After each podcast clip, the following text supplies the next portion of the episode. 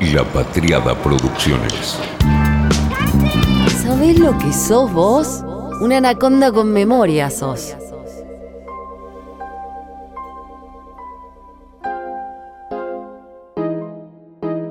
Cuando una ficción y una nota de algún medio internacional que leo y que están ahí medio perdidas, que no son parte como del mainstream de la discusión cotidiana, se linkean, en mi cerebro arranca una obsesión.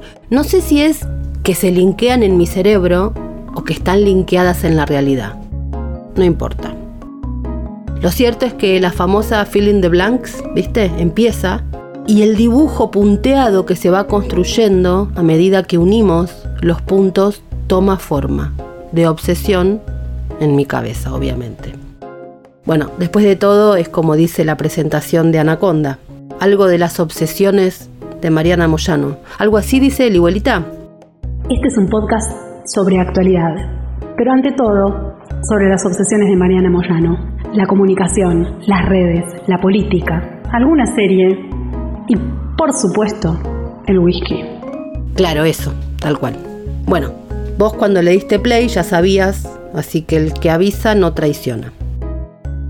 Y como dice Paez, vivir atormentado de sentido, creo que esta sí es la parte más pesada. Y yo no sé cómo es tener la cabeza en blanco, no nací con ese don. Así que linkeo, linkeo y linkeo. Pero como creo que tenemos la cabeza tomada por el dolor de la traición, por el dolor que nos provocaron algunos defolteadores levantadedos, algunos amigos que tienen resto económico para abramar épica en nuestra intemperie. Y como nosotros no damos más, Anaconda sigue obsesiva pero con otros temas. Mantiene y reafirma cada palabra de la anaconda endeudada. No se olvida de que ese es el telón de fondo. Pero vamos para otro lado, a buscar aire. Así que vamos con esta obsesión, la de hoy.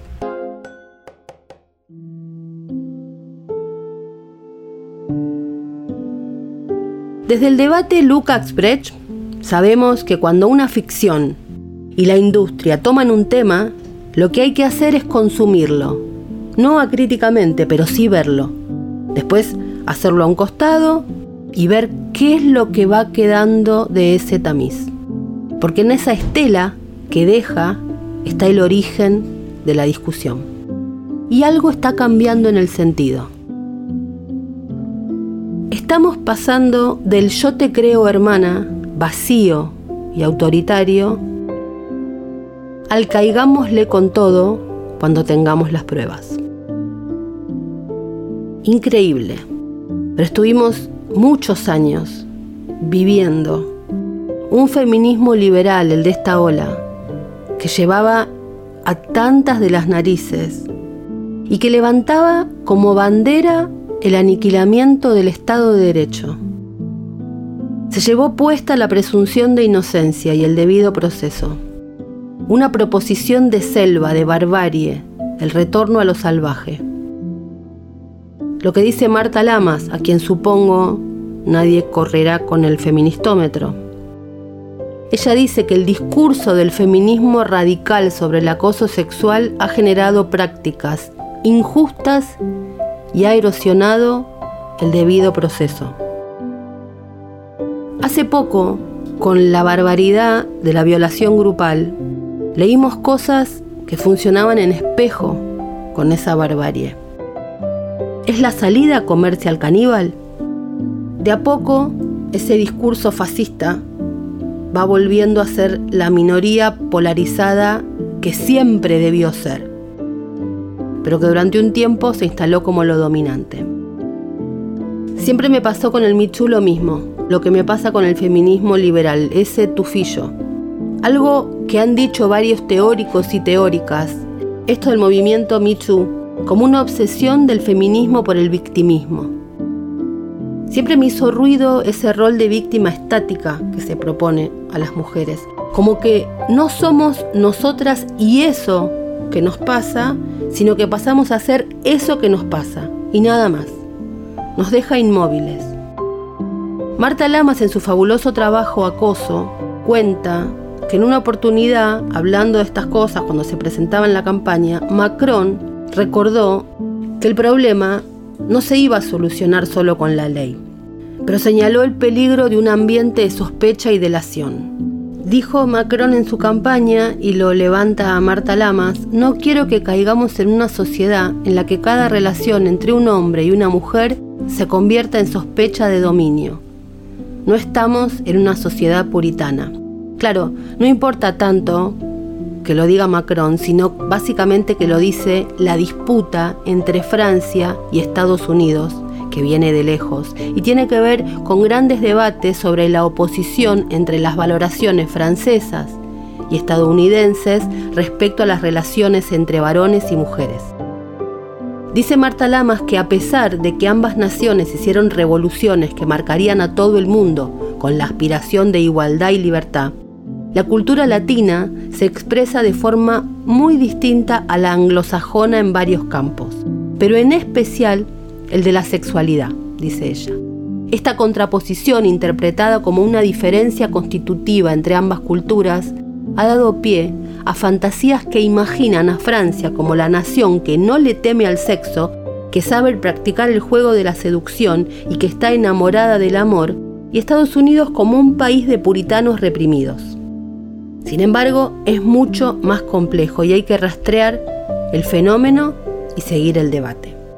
Marta Lamas se quiere centrar en el discurso social sobre el acoso y en la forma en que ciertas ideas feministas prenden en el imaginario social que al mismo tiempo van mutando y son usadas por fuerzas políticas lejanas al feminismo. A esto es lo que ella llama la americanización del debate. Ella plantea que lo que está ocurriendo entre los efectos de poder que Foucault busca en las creencias y prácticas sexuales hoy se destacan el victimismo y el mujerismo que articulan el discurso sobre el acoso. Dice, doy una breve explicación sobre en qué consisten el mujerismo y el victimismo para adentrarme en el fenómeno de la amnesia social, una dinámica sociopolítica que elimina la memoria y dificulta comprender lo que nos está pasando. Ella habla de este discurso como hegemónico en la actualidad y dice que cada día aparecen nuevos casos de injusticias, difamaciones, persecuciones mediáticas y despidos. Esto amerita un análisis que instale una conciencia más certera sobre qué es acoso y que deslinde apropiadamente conductas e intenciones, miradas y tocamientos, agresiones y torpezas. Dice que ha sido potenciado un discurso victimista, mujerista respecto de la sexualidad, de la violencia y la ley. Que hay valores absolutamente distorsionados y que estamos entrando en una era de conservadores con una cruzada moralista, desde el propio feminismo. Dice que en Estados Unidos la confrontación entre feministas en relación con la sexualidad ha sido atizada por fuerzas políticas y religiosas preocupadas por la liberalización de las costumbres sexuales. Los conservadores religiosos que condenaban la sexualidad fuera del matrimonio por considerarla pecaminosa, respaldaron esa política, pues veían en la libertad sexual una amenaza para la institución de la familia y en consecuencia una fuente de decadencia moral en la sociedad. Lo asombroso, dice Marta Lamas, es que muchas feministas se unieron a las organizaciones religiosas en la batalla contra ciertas cuestiones como la pornografía y el comercio sexual. Las dominance feminist Argumentan así que la dominación sexual de las mujeres por los hombres es la fuente primaria de la subordinación social general. Camille Paglia es otra incómoda, que hace unos seis años más o menos bastaba nombrarla en cualquier red social para que la horda te saltara como perro rabioso. Ella desde el minuto cero advirtió cómo la matriz conservadora y punitivista se estaba apoderando de esta ola feminista. Le han hecho infinidad de notas, La llaman el azote del feminismo mainstream, fábrica de controversia a borbotones. Referencia, por supuesto, ineludible, crítica de esta última ola de feminismo. Pero ella va, y va, y va. Y dice cosas como, por ejemplo, que la discriminación positiva es condescendiente, paternalista y daña a quienes pretende proteger. También dice que sé que soy un modelo en ese sentido, pero lo que estoy diciendo es que parece que las mujeres jóvenes no tienen más opciones. Se asume ya desde el instituto que el único camino posible es el profesional. Se las empuja a ello. Lo sé bien porque soy profesora y tengo contacto directo con ellas. Hay una enorme presión, escucha lo que dice, en el mundo burgués para que tanto hombres como mujeres se definan según sus carreras. Yo vengo de una familia italiana inmigrante, dice, mi padre fue el primero en ir a la universidad. Por mi familia tengo una relación con la clase trabajadora y veo otras formas alternativas de vida y de llevar la maternidad. No estoy diciendo, dice Camille Paglia, que las mujeres no entren en el mundo profesional. Lo que digo es que no se ha tenido en cuenta para nada ni se ha valorado el costo emocional. No se sabe la cantidad de chicas que son desgraciadas y que culpan a los hombres de su infelicidad. Y tienen que darse cuenta del precio que se paga, del sacrificio. Y está claro, dice, que la actual corriente feminista no ayuda a las chicas a tomar decisiones sobre su futuro. No creo en enseñar compasión ni moral, sino ética. A través de la historia de la literatura sí se puede aprender a percibir las necesidades de los otros. Pero en el mundo en el que tratas de insuflar compasión, vuelves a la iglesia. Y yo la abandoné hace tiempo, dice Camille Paglia. Creo en la razón y en expandir la imaginación, también a través de la ficción. Obviamente estoy aplaudiendo de pie, Camille, porque lo que está diciendo es, contemplemos a la otra cantidad de mujeres que no son las de esta rama. Abramos en lugar de cerrar. Ella lo que plantea es que no se aceptaron sus puntos de vista muchas veces porque la ideología tomó la medida del movimiento y empezó a haber una corriente que hoy es cada vez peor, la del odio. Y obviamente que funciona en espejo con lo que dicen combatir. Dice, creo que es terrible que las feministas mayores estén empujando a las más jóvenes a estar resentidas. Y acá lanza la polémica, porque tal y como he demostrado en mis investigaciones, es precisamente gracias al hombre que ha construido la civilización, la modernización de la revolución industrial, que la mujer de hoy tiene un trabajo fuera de casa para ser independiente de un marido, un hermano o un padre.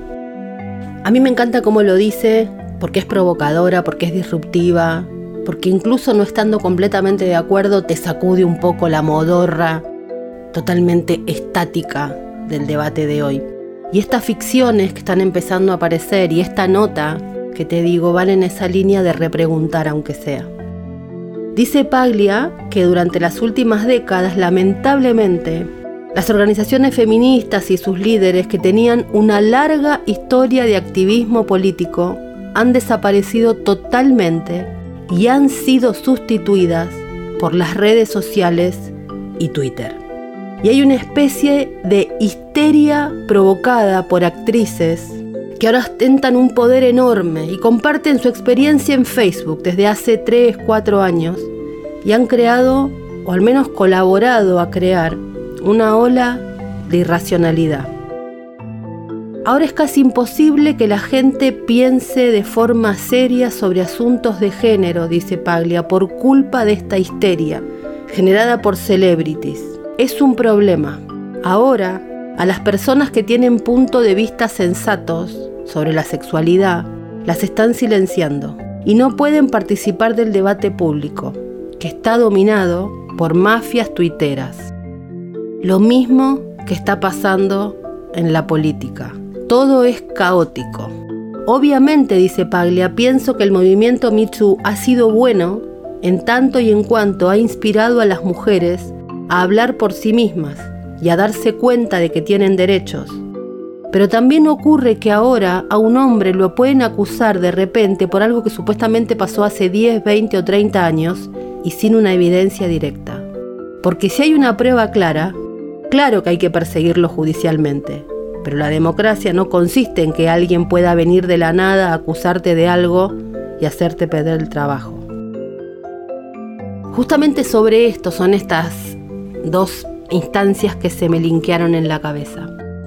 Una es la serie española que se llama Mentiras, que está desde hace poquitos días en Netflix. Las actuaciones las podemos poner en duda, incluso el guion, pero hay un rulo muy interesante. Sin spoilearte, te digo, no alcanza con la acusación. El éxito está cuando se comprueba o no el delito. Ahí se separa lo que me parece de lo que es. Lo mismo en una nota del New York Times de esta semana, donde una periodista escocesa que vive en Nueva York cuenta el caso de una actriz que denunció a un hombre muy famoso y este hombre le hizo un contrajuicio por difamación. ¿Qué vale ahí? Este debate, hace 5 o 6 años, era imposible de plantear Quizás se ha avanzado en que las mujeres podamos expresar de modo más abierto nuestros padecimientos, pero algo de racionalidad empezó a aparecer y decir, claro que sí, claro que hay que gritar lo que nos pasó, pero claro que también no puede ser gratis y no todo es lo mismo. Porque si cualquier cosa es una agresión sexual, absolutamente todo deja de serlo. Dice Paglia provocadora en este sentido que hoy a partir del Me Too y este tipo de movimientos hay personas que no tienen idea del debate que existió en el feminismo. Reaccionan nomás a lo que ven en Twitter o Facebook. Y hay sesgos ahí absolutamente autoritarios. Incluso va más allá. Y dice, me opongo a ver a todas las mujeres como víctimas, sin voz ni voluntad. Esto solamente nos lleva a una cultura retrógrada. Paglia cree que las mujeres, sobre todo las de clase acomodada, pueden y deben defenderse más solas y critica duramente el aburguesamiento del movimiento feminista, que desde los 70 se habría transformado en elitista y solo centrado en el avance profesional. Bueno, todo este rulo para ponerle contexto a una nota, la que me disparó esto. Qué pesada, Mariana, podrías ir al grano. Bueno, sí, podría habértelo dicho en 15 minutos, pero si lo usaste para ir a caminar, hiciste unos kilómetros más. Yo no puedo, viste, soy ruluda, abro ventanitas. La cosa es así, es una nota que salió en el New York Times y que se titula El caso que mató al Me en Suecia. La escribe Jenny Nordberg, que es una periodista como te contaba, sueca que vive en Nueva York. Cuenta la historia de Sissy Weiling, que es una mujer, madre. Dice que su madre y su abuela también habían sido maltratadas por hombres y que ella se animó a decir basta también por eso. Estaba imbuida de todo lo que estaba pasando con el Me Too y Harvey Weinstein y dijo, yo voy a hablar. Cuando se animó a hablar, publicó una serie de fotos en su Instagram y escribió El poderoso hombre de los medios que me drogó y violó en 2006 se llama Frederick Virtanen. Así comenzaba el pie de la foto.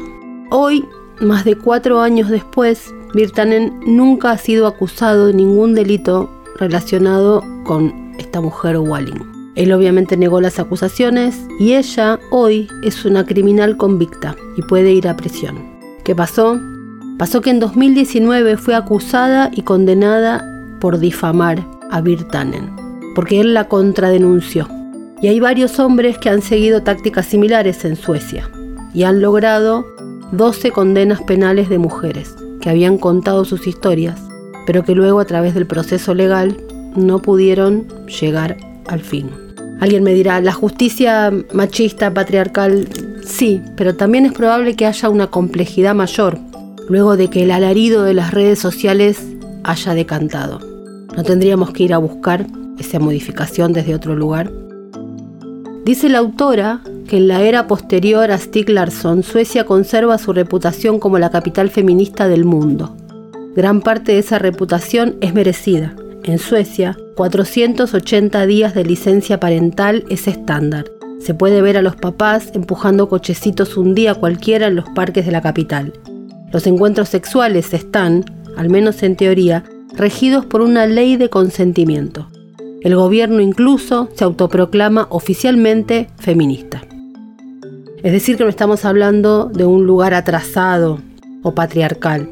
Lo que pasa es que la avalancha de testimonios queda en la virtualidad y Suecia no permite eso. También pasó en Suecia lo que pasó en muchísimos otros lugares del mundo. La actriz Sofía Helin ayudó a encabezar el llamamiento de las actrices suecas. Comenzó en Facebook Messenger, luego pasó a un grupo cerrado de Facebook. Ahí se contaban las cosas, hablaban, y luego eso se convirtió en performance y presentaciones artísticas. Así fue que lo que publicó Wallin en Instagram pasó a formar parte de algo más, pero ese algo más terminó en otra cosa. Wallin ahora tiene 37 años y se mudó al suroeste de Suecia. Ella no tenía educación superior, pero tenía talento y se había hecho un nombre en la actuación. Era bastante habitual verla en las redes sociales y en Twitter fue que esta periodista que escribe esta nota la conoció y se acercó por primera vez. Dice, vi por primera vez la publicación de Instagram de Wallin mientras caminaba a casa después de una cena de corresponsales unas noches antes y vi un enlace que ella había vuelto a publicar en Twitter.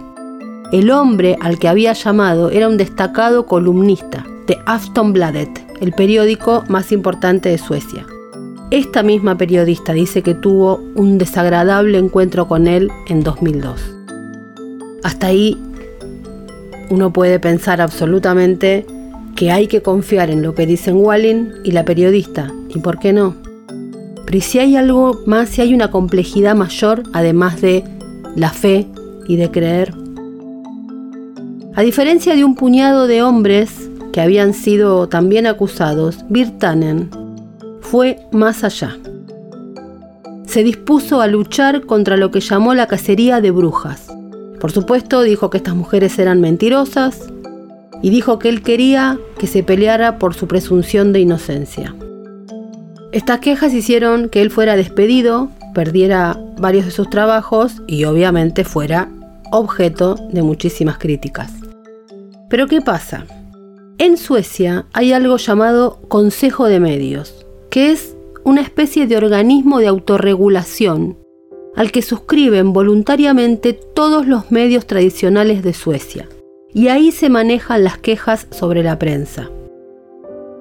El Consejo criticó las historias que se estaban publicando considerándolas una clara violación de la ética de la prensa. Lentamente, dice esta periodista del New York Times, quedó claro que en Suecia la posibilidad de publicar el nombre de alguien acusado de conducta sexual inapropiada, incluso con múltiples testigos y relatos, sería arriesgado. El mensaje del Consejo fue claro, hacerlo podría ser una violación de las buenas prácticas periodísticas. Y empieza, al parecer, algo más del rulo informativo y político de lo que pasa con esto. Allí no se puede difamar si es que no hay una prueba en la denuncia. Los juicios por difamación en Suecia están abiertos al público, por lo que se debe evitar difamar a quien se denuncia. Como resultado, Wallin pudo describir lo que le sucedió, pero a instancias del fiscal, el juez le recordó a su equipo de defensa y a varios testigos que no entraran en detalles sobre ninguna acusación de agresión sexual. No se suponía que esto fuera un juicio público por violación. Entraron en colisión los dos derechos. Wallin se había convertido de una denunciante en una denunciada y de una denunciadora en una difamadora. En Estados Unidos, la verdad se considera ampliamente como una defensa absoluta en los casos de difamación, pero la ley sueca es diferente. El enfoque de Suecia a la ley de difamación se deriva en parte de su enfoque filosófico más amplio de la justicia. En Suecia, los organismos de supervisión pública son muy fuertes y hay sólidas redes de seguridad social. El Estado también protege celosamente su papel como árbitro principal del crimen y del castigo.